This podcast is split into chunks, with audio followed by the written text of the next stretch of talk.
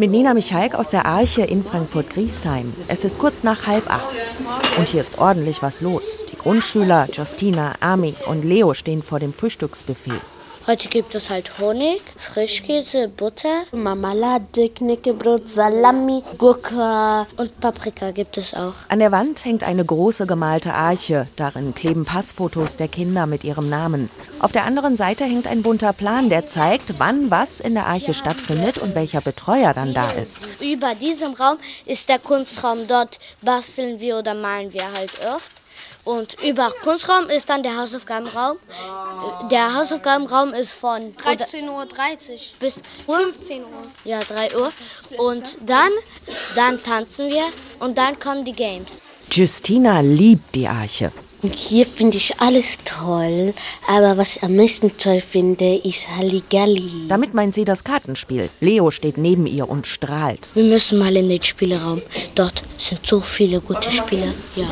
Und ab geht's in den Spielraum. Da fordere ich euch heraus zum Spiel, okay?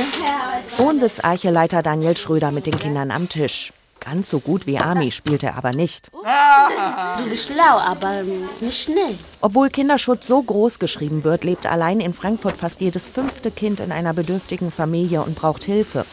Oft sind die Eltern arbeitslos, von Sozialhilfe abhängig oder schlecht integriert und mit sich selbst beschäftigt, sagt Schröder. Was die Arche den Kindern bietet, ist deshalb vor allem Verlässlichkeit, dass Kinder einfach wirklich verlässliche Ansprechpartner finden. Und dieses jeden Tag kommen, jeden Tag essen, jeden Tag Hausaufgabenhilfe, jeden Tag spielen, gibt den Kindern einfach eine gewisse Struktur. In diesem Jahr hat die spendenfinanzierte Organisation schon mehr als 500 Kinder versorgt. Letztes Jahr waren es noch 100 weniger. Und selbst die Eltern sind ab und zu eingeladen, erzählt Leo. Um mit uns zu spielen. Und kommen eure Eltern auch gerne? Ja, äh, schon. Also meine kommen nicht, aber ich komme auch ohne die zurecht hier. Ohne Hilfsorganisationen wie die Arche würden in Frankfurt all diese Kinder und Jugendlichen nach der Schule wohl auf der Straße stehen. Nina Michalk, Frankfurt.